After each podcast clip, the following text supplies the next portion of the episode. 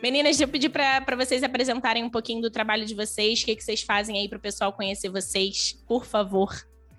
Ah, legal. Primeiramente, agradeço o convite de vocês, a oportunidade de estar aqui e falar do conceito de liderança na coordenação, que é algo ainda algo que não é muito visível, não há muito informações e estratégias para isso. Então, com certeza vai ser uma grande oportunidade para quem estiver nos ouvindo, vai valer a pena.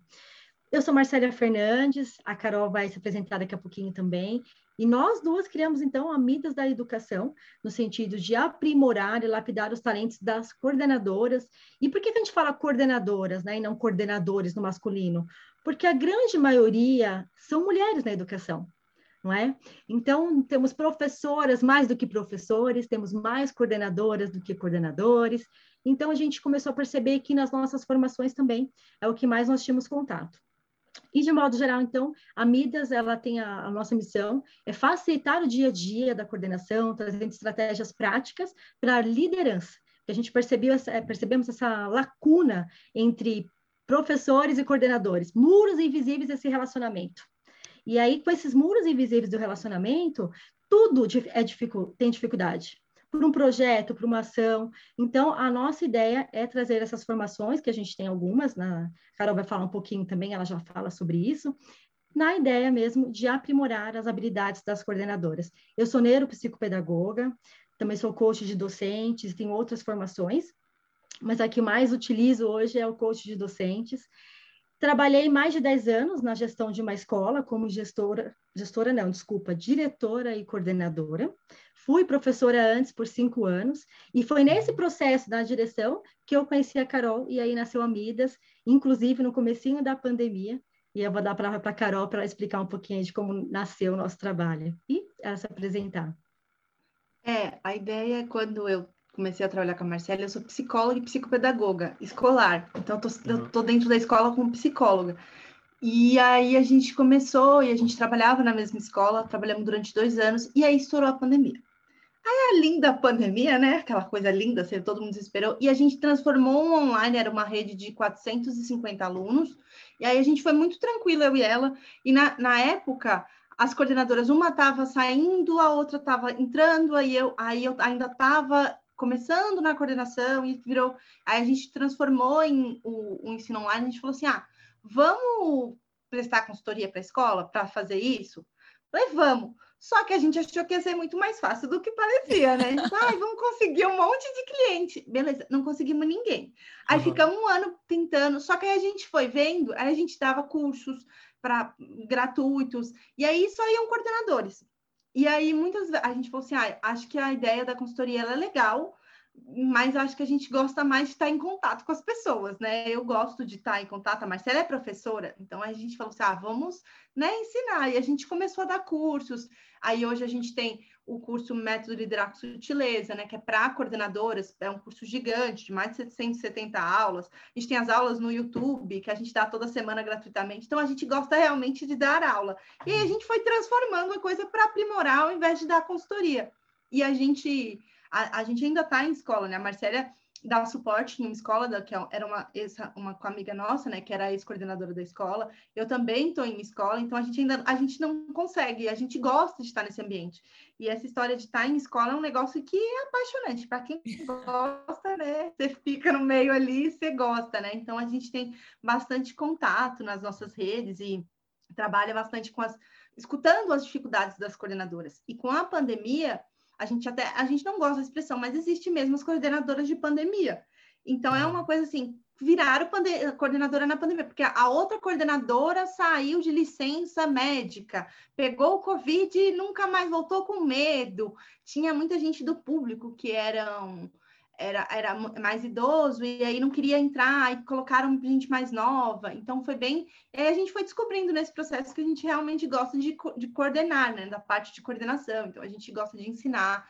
E aí a gente tem um monte, eu e a Marcela, a gente tira ideia de tudo que vocês pensarem na cabeça, a gente coloca tudo, a gente consegue encaixar. E a gente trabalha assim, fazendo bastante conteúdo gratuito, porque a gente também acha que, é, apesar da educação ser uma coisa, é, a gente consegue achar informações gratuitas, mas não tanto de aprofundamento. Uhum. Então a gente oferta os conteúdos de, gratuitos e oferta também os pagos. A gente tem bastante coisa. Tem, tem uns três, acho que são três agora, né, Mar? Cursos ativos? Isso. Então, o isso, né? O método liderar com sutileza, o gestão de tempo e a comunidade Midas. Então, a gente tem trabalhado nesse sentido de dar força mesmo e criar um network entre elas também, que a gente acha bem importante.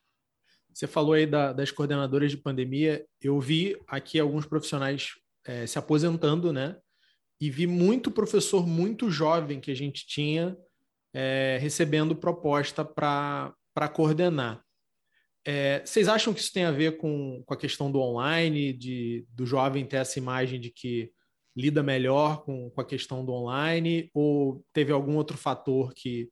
Você falou um pouco de, de receio das pessoas em, em trabalharem. Como é que vocês viram essa, essa transformação e, e como é que é para esse cara que muito novo chegou para coordenador, o, o que, que ele faz ali para ter, ter o respeito da equipe?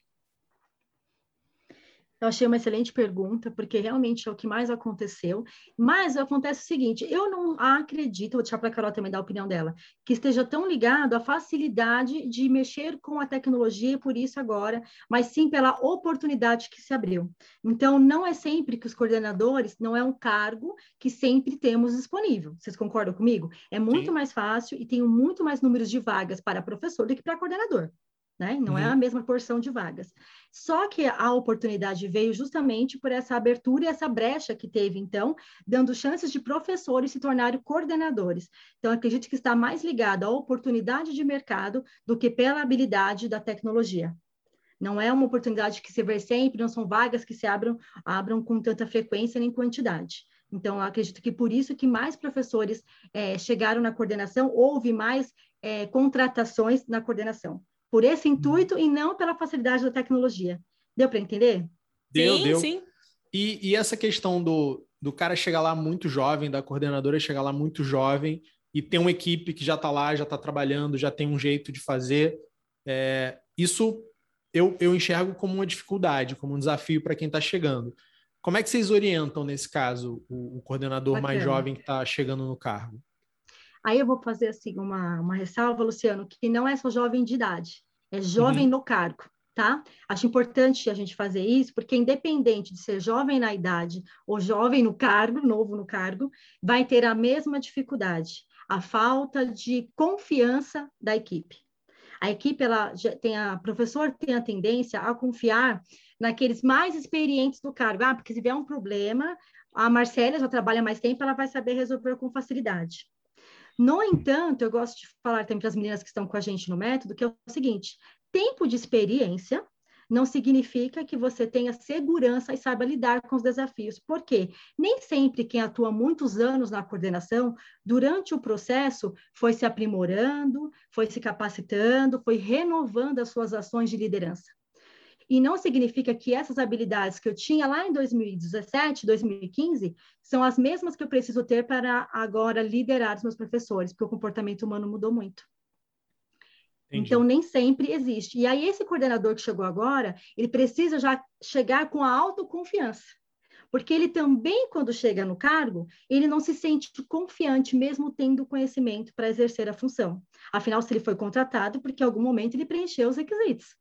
Uhum. Só que ela não se sente segura a ponto. E aí a sua própria insegurança acaba refletindo nas suas ações, na forma de se comunicar. É onde os professores começam a não ter a confiança, o respeito que elas precisam ter, mas tudo começa da própria coordenadora nas suas ações. E é isso que, ela, que quem chegou na coordenação agora ou há pouco tempo, de um modo geral, precisa acreditar em si, não ter esse parâmetro, ah, então é, a Marcela, a Carol, por estar mais tempo, são melhores do que eu.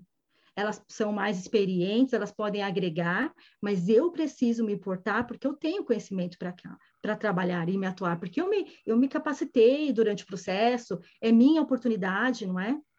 E uhum. aí o respeito dessa equipe antiga, ela vai sendo conquistada diariamente quando a coordenadora se comunica com clareza. Eu sempre reforço que o principal pilar para o outro me respeitar enquanto coordenadora é eu agir com congruência. O que eu falo é o mesmo que eu penso, o que eu mostro nas minhas ações.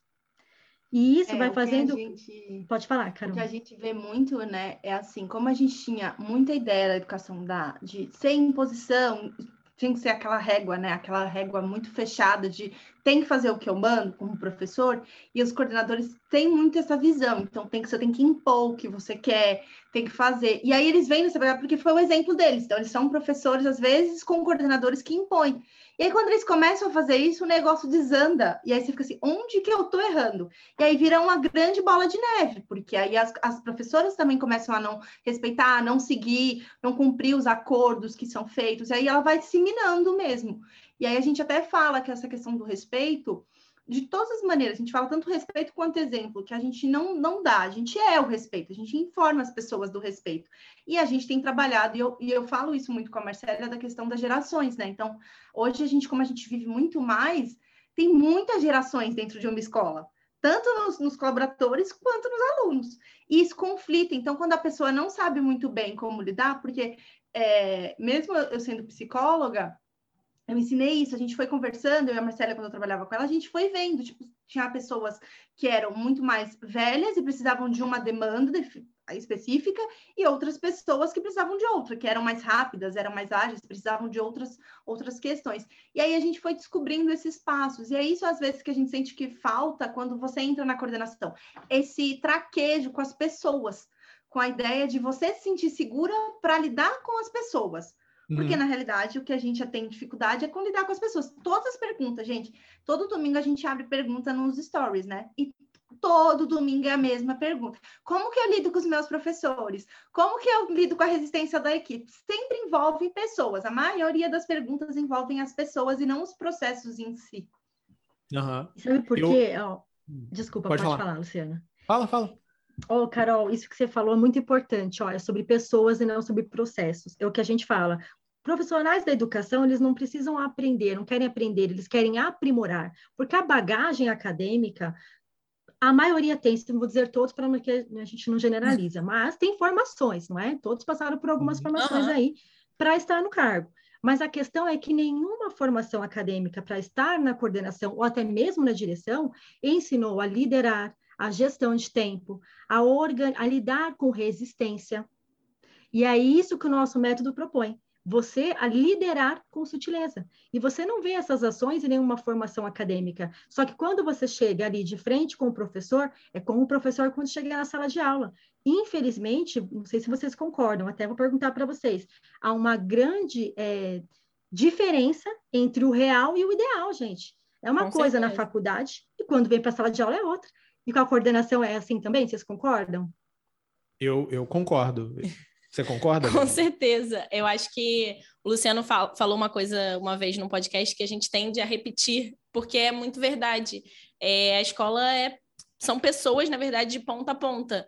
Não tem para onde fugir. Então, a gente fala muito, ele fala brilhantemente sobre relacionamento. Então, a gente bate muito nessa tecla, que é relacionamento e que esse relacionamento é o primordial e é o principal. Vocês falaram, eu não sei se foi a Carol, se foi a Marcela, vocês falaram sobre diferença, foi a Carol, de, de geração, né? E saber lidar com os diferentes professores que estão ali, né? Um professor mais velho, que tem muitos anos de casa, ou um professor que acabou de chegar, recém-chegado. Como é que é esse termômetro? Como é que vocês conseguem, como é que vocês passam para as coordenadoras, para as pessoas que vão pedir ajuda de vocês, para balizar isso, esse termômetro aí, ah, o professor mais velho a gente tem que ter um pouco mais de paciência, ele realmente não vai fazer as coisas tão rápido, ele precisa do tempo dele, como é que é isso? Depois eu vou A depositar os faz 50 mais- reais do Brilhantemente. Já garantiu, ó, já garantiu. É isso aí, gente, obrigada, combinado, ficou ótimo. A gente fala muito, porque a gente vai em dois vieses, né? Como eu sempre trago um pouco da psicologia para esse meio, então eu e a Marcela, a gente entende que são pessoas. Então, pessoas são feitas de padrões mentais. E toda geração ela é marcada por um padrão mental. Então, e com uma visão realmente de, é, da, da, da sua vida. Então, a gente tem várias categorias. Então, por exemplo, hoje os jovens são marcados pela questão da rapidez, o TikTok, daquelas coisas mais curtas. Então, a gente percebe isso e a gente ensina exatamente esse padrão das, das, da, das gerações e também das personalidades. Então, a gente usa o método DISC, que aí a gente ensina os tipos de personalidade. Então, aí a gente vai ensinando realmente os padrões mentais que as pessoas têm, porque é assim que a, que a gente é, dá uma munição para a coordenadora. Então, eu vou mostrando para ela como que você lida com uma pessoa que é extremamente dominante, sendo que você também é dominante, ou uma pessoa que é, tende a postergar mais coisas. E a gente vai trazendo isso com uma forma de dar clareza até das próprias funções delas. Porque muitas das vezes a gente percebe que elas não têm noção, ninguém informou exatamente qual é o papel dela dentro da escola. A gente que está aqui, a gente percebe que, por exemplo, ah, são relacionamentos, é você lidar com relacionamento entre a família, com os alunos, mas normalmente alguém só joga elas lá e fala assim: você é uma ótima professora, vai ser uma ótima coordenadora, arrasa aí. Então elas ficam meio nesse meio.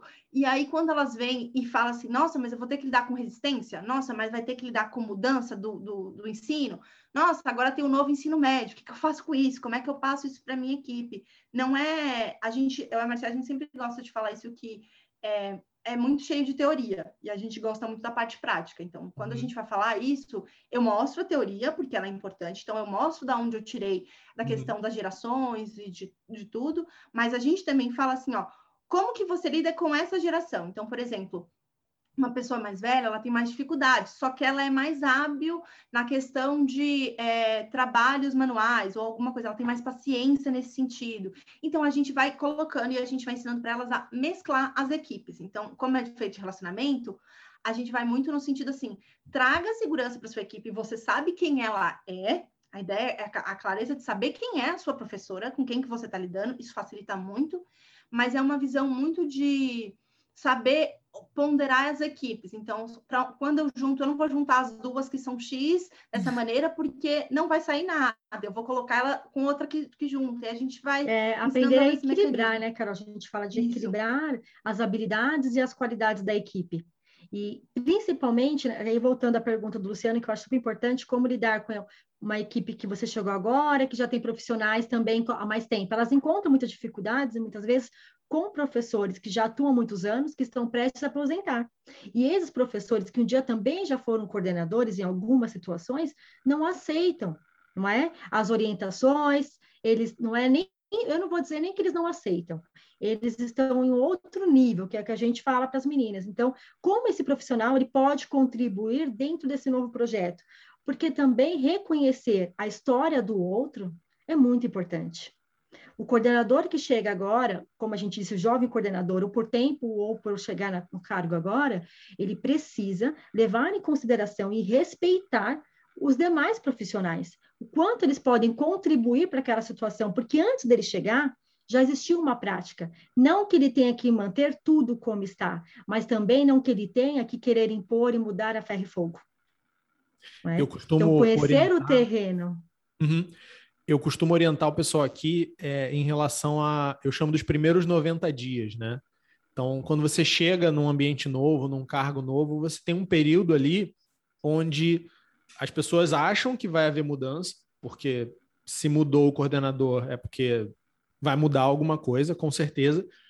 E elas se colocam um, um pouco reativas a essa mudança no primeiro momento, né? Será que vai mexer comigo? Será que aquilo que eu tinha que era legal eu vou perder? Então, gastar esse primeiro período, né, que podem ser 90 dias ou não, é, é, é, é uma, uma alegoria, né, para você entender primeiro o que, que vale a pena você começar mudando, né, é, onde eu vou focar, não vou querer mexer em tudo de uma vez. Entender quem são os personagens-chave ali daquele grupo, porque tem pessoas que vão te ajudar, tem pessoas que vão te atrapalhar, tem pessoas que estão ali para meio que para passar tempo mesmo. Eu trabalho nessa escola, dou oito tempos por semana aqui, tudo bem, não, não, né? nem de mais nem de menos. E é, tem essa, essa diferença, nem todo mundo é igual. Como você falou, tem os mais experientes que já têm uma bagagem, que já tentaram resolver os problemas de várias formas e já tem uma opinião formada, isso funciona, isso dá certo, isso não dá certo. E tudo isso demanda relacionamento, né? Eu estava vendo o, o, livro aí que você colocou do, do John Maxwell, tá na sua, na sua estante aí, e a gente monta muito treinamento em cima da, da escada da liderança, da, das leis irrefutáveis da, da liderança do, do Maxwell. E, pelo que eu estou entendendo, o método de vocês passa muito por isso, né? Por, olha, você já tem o cargo, agora é construir relacionamento. Então, o, o, o que, que vocês acham que é chave nessa construção de relacionamento? Onde é que, que, o, que o novo coordenador ele precisa focar? Ou onde é que o professor que quer ser coordenador precisa focar para dar um passo nessa direção, um passo correto nessa direção? viabilizando os processos, porque é muito fácil você exigir, você apresentar mudanças, só que eu quero ver você apresentar como aquela mudança vai acontecer. Ok, eu entendi, Gabriela, entendi, Luciano, que você agora falou para mim que vai ser o híbrido, ok, mas qual é os passos para isso acontecer? O professor, ele precisa que, que o coordenador seja um guia, um orientador. Eu costumo dizer o GPS. O coordenador é o GPS do professor. Ele vai fazer desde que, ele tenha condições para realizar, desde que ele tenha habilidade para fazer, competências e que isso se encaixe na rotina, não seja algo a mais para sobrecarregá-lo. Quando ele percebe que você na coordenação está disposta a contribuir para aquele processo acontecer, eu não disse que você precisa fazer, você uhum. precisa estar disposta, não é verdade? É bem diferente. Uhum. Porque tem coordenadoras que acham que quando eu chego na equipe eu preciso agradar, porque tem isso também. Depois eu vou até pedir para a Carol falar. Eu preciso ser bem recebida, vou dar para a Carol falar sobre isso. Eu preciso ter amizade, eu preciso conquistar se eu for, se eu for a coordenadora boazinha. Uhum. Não estou dizendo que tem que ser lobo mal também, mas não é por esse motivo que os professores irão fazer, porque você é muito boa para eles, mas porque você passou segurança, está disposta a viabilizar. Então, quando no dia a dia o coordenador se mostra pronto, e não é à disposição que a gente gosta de falar, né? Não precisa estar disponível o tempo todo. Existe essa crença, né? Uhum. Não, eu tenho que estar disponível o tempo todo. Só que não é essa a real é, função. E nem dá para ser assim, senão o coordenador não vai exercer o que precisa. Mas quando eu me mostro que eu, nesse caminho eu estou aqui para facilitar e contribuir para que aconteça, para que você chegue na linha de chegada, né? Eu acho muito importante. Inclusive, você falou do livro e ele fala sobre isso, né? As pessoas, é, você não é uma boa líder pelo seu cargo, mas sim pela sua capacidade e habilidade de desenvolver o outro. E onde está o uhum. desenvolvimento, se não quando eu vejo uma dificuldade, eu formo e eu aprimoro esse professor para que ele consiga chegar lá. É, essa, essa que a Marcela falou, a, a, questão, o Luciano falou um negócio, né, de, da questão da resistência e nas mudanças, e a questão é que o que elas não entendem é que tudo exige, vai mudar, e que todo ser humano vai ter dificuldade na mudança, porque mudança uhum. é ruim, mesmo quando ela é boa. Se você falar para mim, Carol, vamos sair do Brasil hoje e você vai morar na Irlanda, isso me dá um trabalho, de qualquer maneira. Eu sempre falo isso. Falei, mesmo mudar para o melhor país do mundo, você vai ter que tirar visto, você vai ter que pegar avião, vai ter que fazer mala, vai ter que pensar em mudança, onde você vai morar naquele país. Mesmo que seja super legal a mudança, ela traz uma resistência. E aí, quando elas vêm com a ideia, elas entram, em, é, quando a gente enxerga muito assim, ou elas vão pela imposição, ou elas vão, que a Marcela falou assim, querer agradar todo mundo. Então, eu vou ajudar todo mundo o tempo inteiro, eu vou me botar à disposição, eu quero ser amiga dos professores, então eu vou almoçar junto ela, a, a, o que a gente ensina é muito achar o equilíbrio entre não é para você ser o carrasco, mas também não é para você ser a melhor amiga que senta para tomar café todo dia e bater papo e, e, corroborar, porque às vezes o que elas ficam na saia justa é assim.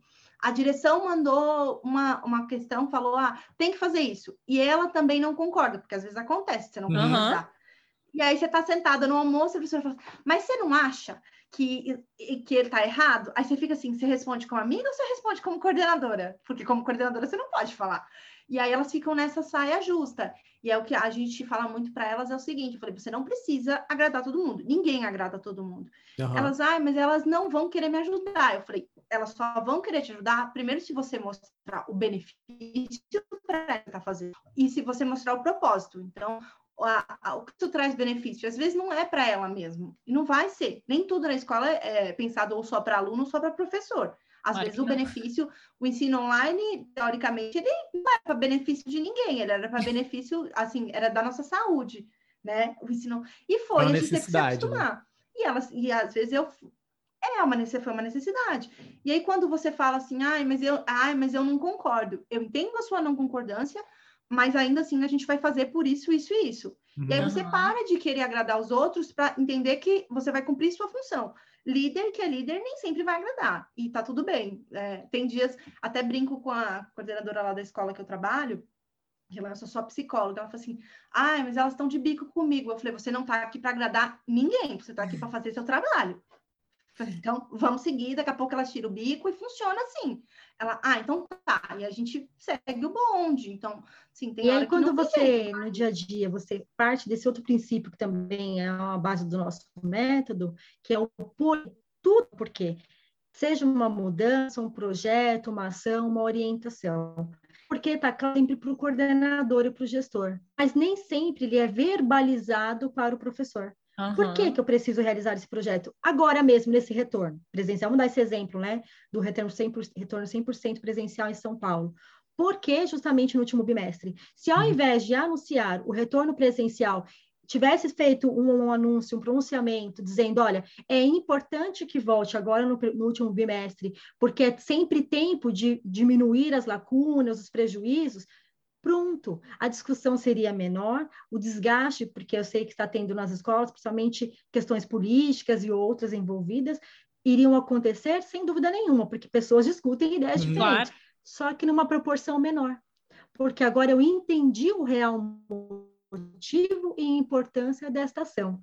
E aí eu envolvo o outro pelo mesmo motivo, pelo porquê. Então, quando as nossas líderes ouro, que é assim que a gente chama as meninas do método, né? Líderes ouro, elas passam por esse processo de lapidação, elas percebem que a comunicação, ela tem que se basear pelo porquê. E mesmo quem está chegando na coordenação, qualquer mudança que for fazer, orientação, sempre comece pelo porquê. O, as, nós somos seres humanos que gostamos de motivo, somos seres egoístas, né? Tem que ter um motivo, tem que ter um ganho. Qual é o meu ganho nessa situação?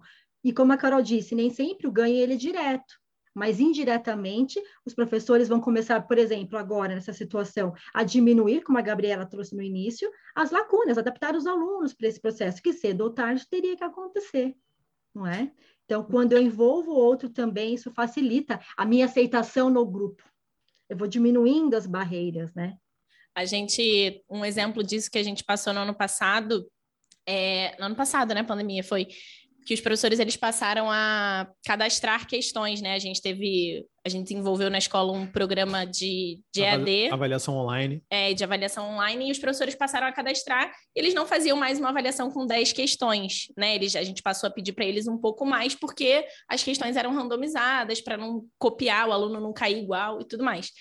E aí foi uma resistência enorme, é um processo muito ruim. Se você fazia 10, você passa a fazer 20, 25, é ruim.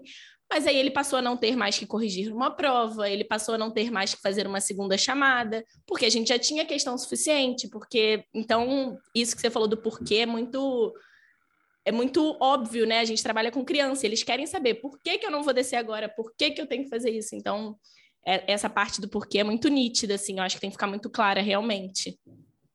Eu, eu costumo assim, brincar. Por mais óbvio que seja, a, a dinâmica é muito parecida às vezes, né? Às vezes o, o professor ele se comporta como o aluno está lá reclamando do aluno que o aluno está fazendo um negócio e ele está fazendo muito parecido com o aluno, só que no, no, na sala do lado ali.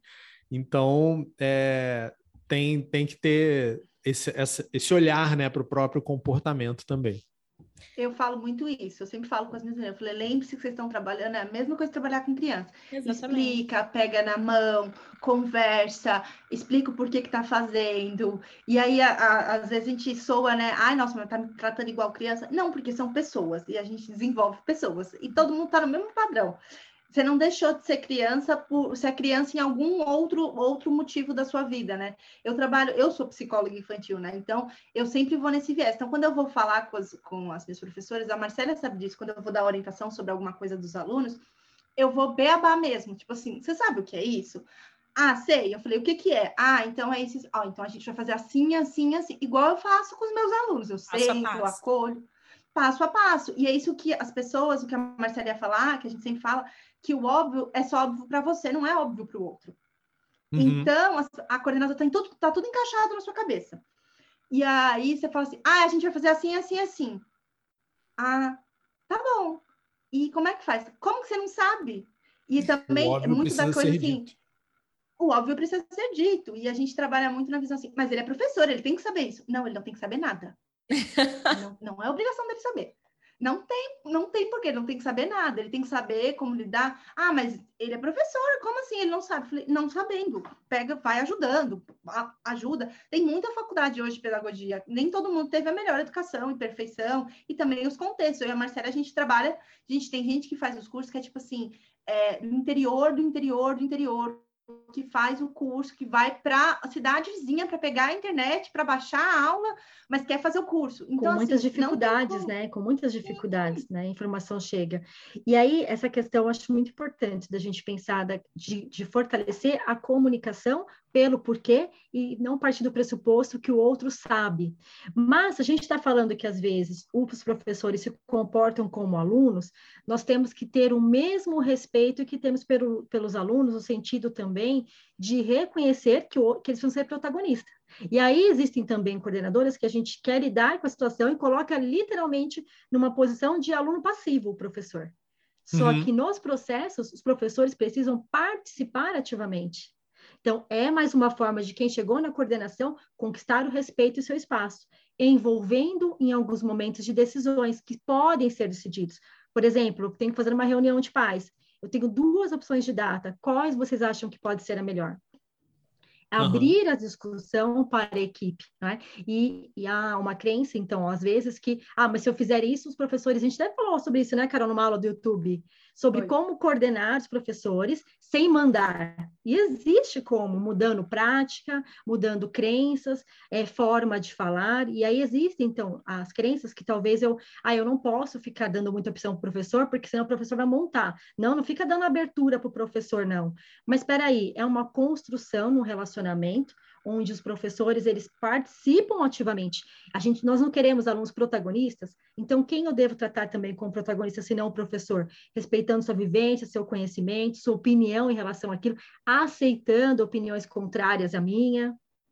Acho que tudo certeza, isso é muito né? importante. Né? A, a, a Bíblia fala que a sabedoria do rei está na multidão dos conselhos. Você pode ouvir todo mundo e você deve ouvir todo mundo. Você não precisa fazer o que todo mundo gostaria, Falou. pediu, quer, deseja, enfim.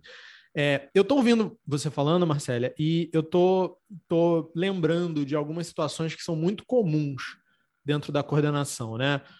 É, aquele professor que perde um prazo e aí o coordenador faz por ele, é, aquela agenda que devia ter sido respondida e aí o coordenador assume, é, uma prova, às vezes, que, que, que sumiu ou que foi a nota foi dada fora do prazo e também é, existe uma resolução interna ali. E aí eu queria, que eu acho que é uma dúvida de quem está começando nessa área, né? Até que ponto esse erro ele precisa aparecer para ser corrigido, até sob o risco disso prejudicar a imagem da escola lá fora para os pais, e até que ponto é, o coordenador está resolvendo um problema e evitando um, um prejuízo maior, mas que pode vir morder ele lá no longo prazo, porque ele vai acostumar mal a equipe dele, ele não vai deixar claro como é que ele gostaria que o trabalho fosse feito.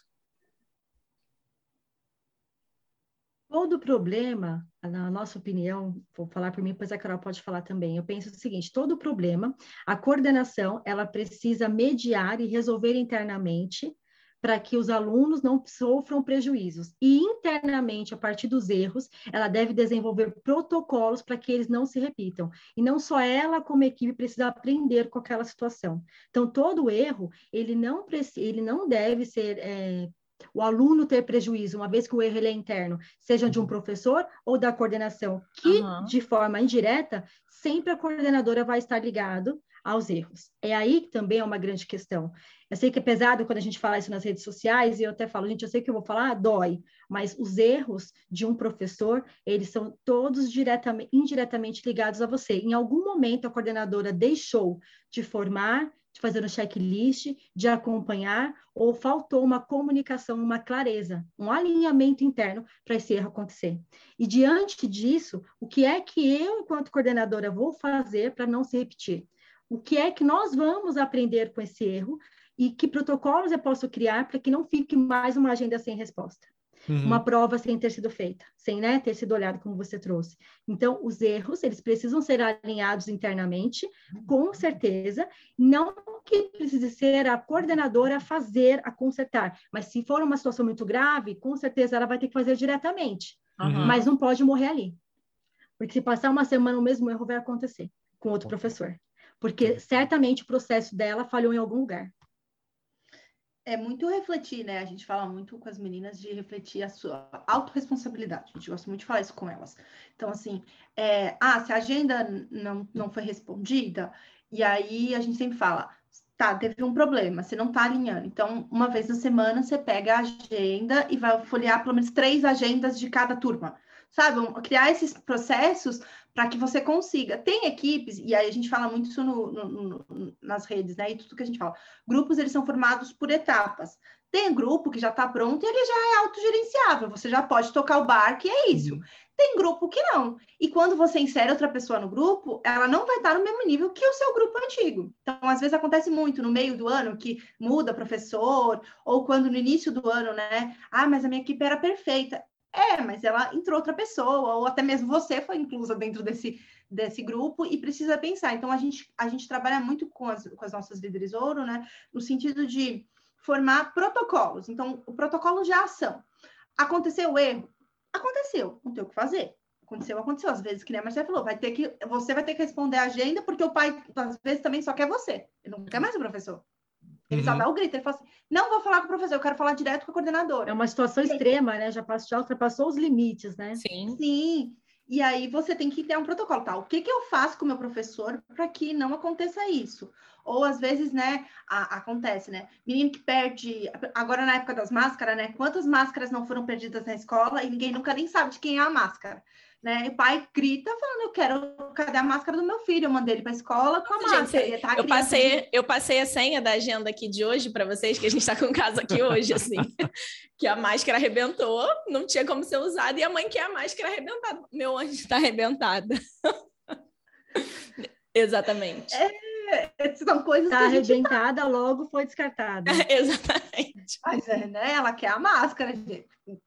E, e é esse tipo de coisa. E Mas aí agora que... já se sabe o quê? Ó, tirando já aproveitando esse exemplo, né? Então já pode se pensar o quê? Da próxima vez que acontecer alguma coisa com a máscara, é bom guardar para que as mães possam ter. Exatamente. Outra vez você não vai ter esse tipo porque você criou um protocolo. Então, Exatamente. Então, só que acontece no dia a dia que o novo coordenador, por experiência ou por idade, o que, que acontece? Ele acaba sendo o coordenador bombeiro. Ele vai lá e resolve, ele vai lá e resolve, ele vai lá e resolve. Só que nesse vai lá e resolve, o mesmo problema acontece na semana que vem, porque ele não parou em nenhum momento para buscar a raiz do problema. Então ele vai se repetir. E a equipe acaba ficando muito dependente, né? É, a gente acaba Totalmente. tendo pessoas ao nosso redor que não resolvem problemas sozinhas e todo problema vai bater na, na coordenação, não tem, não tem muito jeito. A, a... E o coordenador sobrecarrega. É, é, horrível, horrível. A Maria Carolina falou um pouco da, da questão da, da equipe, né? Às vezes entra uma pessoa, às vezes muda o coordenador, e aí tem aquela, aquele ajuste inicial. Eu, eu tive uma professora aqui, a Heloísa Padilha, que ela chamava isso de feverite, né? Então, todo mês de fevereiro a gente sofre desse mal, é endêmico, é sazonal, a gente olha para aquela turma, a gente olha para aquele grupo de professores e fala, ai meu Deus, estava tão bom ano passado, agora tem um monte de gente que não sabe direito trabalhar, um monte de criança que não sabe fazer agenda, enfim, tem esse efeito mas eu tenho a impressão que esse efeito é maior em alguns segmentos do que outros, do ponto de vista do coordenador. Vocês percebem alguma diferença? Infantil é mais fácil, médio é mais difícil? Como é que, como é que vocês enxergam é, entre os segmentos? Vocês ajustam a formação? Vocês dão umas dicas diferentes? Conta, conta pra gente. Depende, depende. Ah, deixa eu ver se eu entendi a pergunta. Pode, quer falar? Um pouquinho, Carol, só para ver se eu entendi, desculpa. Não, eu só quero ver se eu entendi. A questão é de você falar da rotatividade dos ciclos, da gente ter que fazer contratações, ou se há, assim, é, particularidades na forma de liderar por segmento. a segunda parte, a particularidade do... De, cada de liderar, de cada se há diferença é. em liderar por segmento. É. Tá bom, é, Carol, pode continuar. O que, o que, eu, o que eu e a Marcela, a gente muito conversa, assim, tem coisas que são comuns a todos os segmentos. É, o diretor da minha escola, ele, era, ele trabalhava em banco, né? Ele é, ele é marido da, da, diretora, né? Então, e ele era totalmente fora da área. Aí ele olha, ele olha para mim, às vezes, e fala assim, pergunta para suas alunas se isso é normal, por favor, faz, faz essa pergunta. e aí ele faz, fala assim para mim, tá, tá certo isso, Carol? Eu, eu falo, tem coisa que é, eu, eu, pelo menos a minha visão e a da Marcela que a gente tem é, tem coisas que são muito iguais a tudo, porque vem muito da formação do próprio professor, da educação dentro do Brasil. Uhum. Então, é muito essa ideia. E tem coisas que são de segmento. Então, essa história, por exemplo, lá, ah, perdeu o sapato e vai caçar, não sei o quê, é coisa de berçário infantil, entendeu? A mãe do, do fundamental olha pro filho e fala assim: cadê o teu sapato? E aí ele liga e fala assim: ele perdeu o sapato. Ele não fica assim, eu quero o sapatinho, porque o sapatinho é XPTO da mãe, não sei o quê. Então varia, mas tem coisa assim que é de segmento, tem coisa que é. Não sei, é, na questão de liderança também, né, Carol? Na questão de liderança, eu vejo algumas particularidades extremas só assim, principalmente no ensino médio, onde os professores eles não aceitam feedback e a coordenadora, por não ser especialista, não se sente segura, e eu já vou falar uma dica sobre isso, também acho importante. E o professor, já na educação infantil, eu tenho professores totalmente, totalmente não que eu vou generalizar. Eu tenho muitos professores que muitas vezes estão dependentes da coordenadora, porque a coordenadora do infantil acaba sendo aquela mãezona. Então, são essas particularidades da liderança. Mas em relação aos desafios, se eles são maiores em alguns segmentos, não. São grandiosos independentes de segmento, porque o desafio, ele faz parte da coordenação. E no relacionamento, com certeza, ele está em todos os segmentos. Entendi. Vocês veem ah. alguma dificuldade? Vocês têm qual segmento? Eu nem perguntei. A gente tem todos, todos. né? todos. a gente tem todos. Tem desafios então. em todos? Sim. Diferentes, tem... mas sim. O, o, que eu percebo aqui é o seguinte: uh, no Fundamental 1 e no Infantil, a rotatividade é naturalmente menor, né? É uma equipe menor, você tem as regentes, então você tem menos pessoas envolvidas naquele, naquele processo ali, então é mais fácil você ter, ter uma rotatividade menor da equipe. E no médio e no Fundamental 2, eles têm meio aquele negócio do, do quase que do caixeiro viajante, né? E hoje em dia, mais com, com escola de rede, onde o cara, depois que entra numa rede, a rede fica rodando ele por um monte de unidade, é, a gente tem visto isso. Às vezes a gente até mantém o professor de um ano para o outro, mas ele saiu de um bairro e foi para o outro, então ele não tem mais a quinta, ele tem a terça e é sempre mais complicado montar o horário de Fundamental 2 e médio. Então, você tem pessoas diferentes se encontrando na escola. Então, a, a própria sala dos professores, ela, ela muda de temperatura de um dia para o outro, né? Às vezes você tem dois palhaços trabalhando no mesmo dia, na quarta-feira é uma festa, tá todo mundo dando risada, e na quinta tem um cara dormindo no sofá, o outro tá, tá comendo biscoito ali no cantinho e parece que não tem ninguém na escola. Então, tem. E essa tem... rotatividade, ela influencia no relacionamento. Com, Com certeza. Consequentemente, não é? Consequentemente, vai influenciar no relacionamento. Uma vez que o professor e o coordenador do ensino médio, eles não têm as mesmas, é, vamos dizer assim, não têm a mesma quantidade de horas de contato. Não tem a mesma quantidade uhum. de um professor do Fundamental 1 do, da educação infantil. E isso também já dificulta esse relacionamento. Sem contar que eu volto naquela primeira questão, que eu acho que esse é o maior obstáculo. O professor especialista, ele nem sempre aceita a opinião a orientação de um pedagogo. E isso Sim. dificulta o relacionamento, assim, e vai, não só dificulta, como também cria uma barreira, uma distância. Hum. E você não vai precisa... deixando, né? Gente, não precisa ir longe, não. Eu falo por mim. Meu namorado é engenheiro e ele é professor de matemática. E aí, às vezes, eu, eu, ele me mostra a aula, eu falo assim, ah, mas você podia andar. Ele, mas você não sabe dessa equação. Eu falei, eu tô te dando uma estratégia de metodologia, não tem nada a ver com a equação. Aí ele, mas você já falou para mim que não sabe isso. Eu falei, mas eu estou te falando que você podia passar o mapa mental. Mas não tem mapa mental, não sei o que. Eu falei, tem, que, que, que a gente procura? E aí ele fica assim, eu não vou mais pedir opinião para você. Então, assim, ele também tem isso. Então, é muito essa visão. Eu sei o que eu estou fazendo porque eu me formei, eu passei quatro anos, né? E professoras, às vezes pedagogas, elas são mais abertas porque é, existem várias, vários tipos de metodologia, então elas são mais soltas nesse sentido. O professor que ele aprendeu aquilo, parece que coloca assim, fica assim, né? Tipo, meio a, uhum. a, aqueles cavalos que a gente coloca a coisa e fica nesse sentido. E para tirar ele disso é muito, muito mais difícil. Mas tem, a gente teve uma, uma mentorada nossa que a gente, ela estava exatamente com essa dificuldade dos professores de educação é, de, de, fundament, de Fundamental 2 e ensino médio. E aí ela estava, porque assim, o planejamento do Fundamental 2 chegava pronto.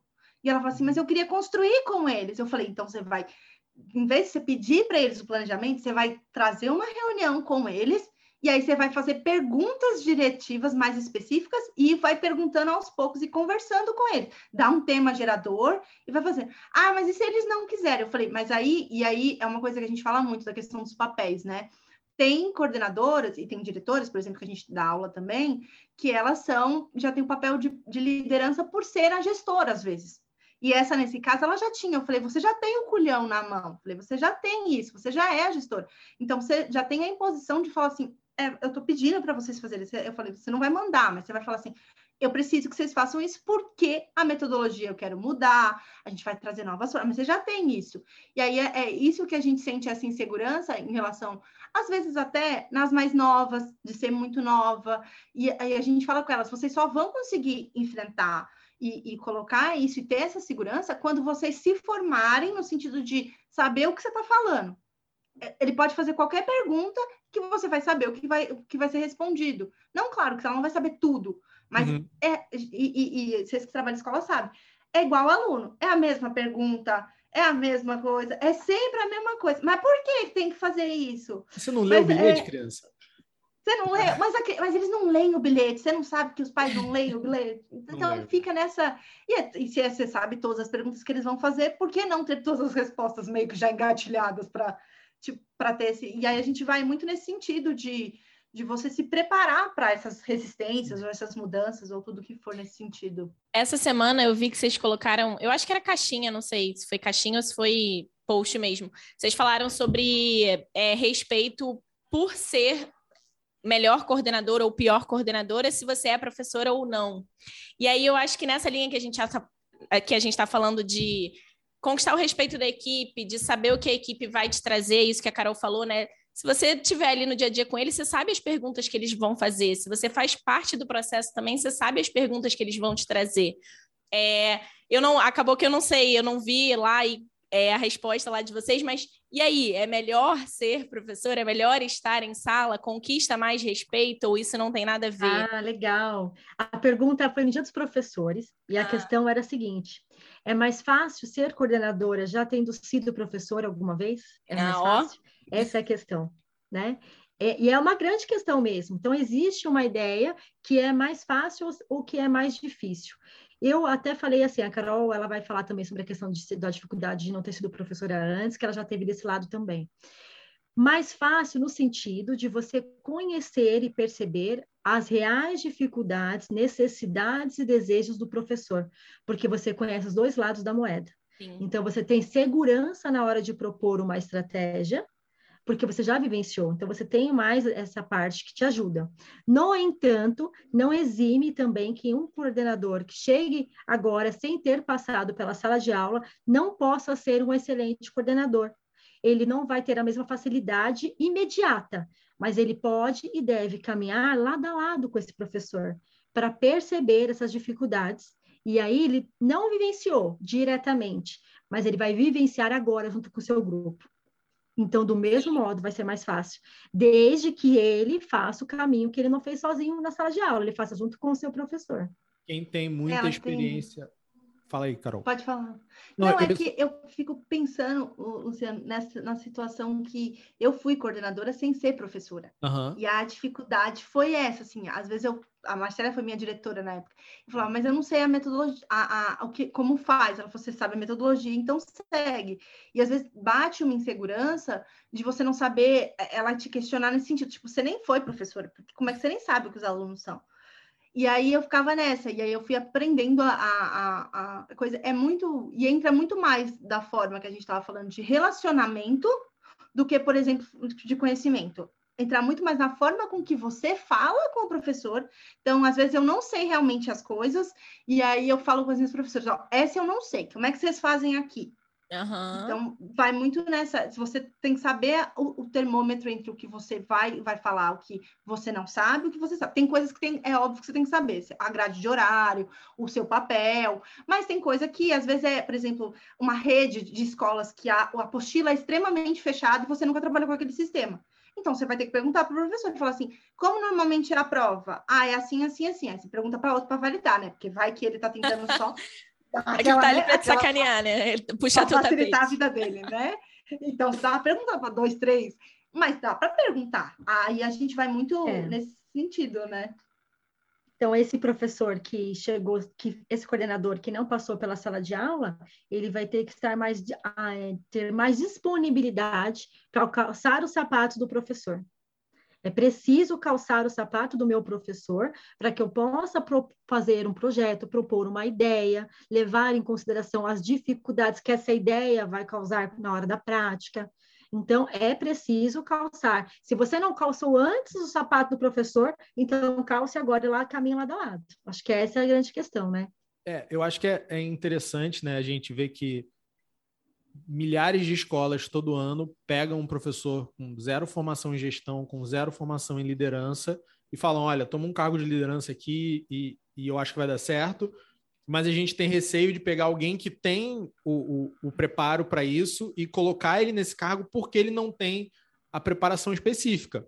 Lembrando que se você está dando, se você está coordenando um Fundamental 2 e um ensino médio e você é professor de português, como, como a Carolina falou, o, o cara de matemática vai olhar para você e vai falar: ah, é professor, já foi professor, mas foi professor de português, né? né? Ou então, pô, esse cara era de humanas, eu sou de matemática, né? Tenho a rivalidade ali já com eles. Então, óbvio, você não vai saber tudo, você não vai dominar tudo, você vai ter que aprender muita coisa no cargo, você vai ter que se preparar para esse desafio, mas é natural, faz parte, né? Não, não precisa ter esse medo todo, essa coisa, não, mas eu nunca entrei em sala de aula, então não vou conseguir coordenar indo com jeitinho, indo do jeito certo, eu acho que, que consegue sim, né? Consegue, se você estiver disponível, a calçar o sapato professor, sim, tem que estar ali claro, do lado. Né? Claro, claro. Eu insisto, porque tem coordenador também, né? que chega e acha que é só a hierarquia, né? Já uhum. estou na minha posição e eu não passei pela sala de aula, mas é o seguinte, também não vou passar agora. Aí é que tá o perigo. Aí começa uhum. a dar umas ordens então, nada a ver, aí né? Aí é o problema, né? Não é o problema eu não ter passado pela sala de aula, eu não ter passado e não querer passar nunca. Nem agora, nem de fora, nem de dentro. Só que não dá para coordenar só pela hierarquia. Aliás, como disse a Carol, dá para coordenar, mas não dá para ter os melhores resultados, né, Carol? Sempre é. quando eu falo para a Carol assim, ah, Carol, não dá. Não, dá para fazer. O que não dá é para ter resultado. É o que o Vera falou, essa questão de, de todo sempre vai ter uma dificuldade. A questão é a forma com que você, que a gente não tem o costume de ensinar a liderança. Esse é o problema.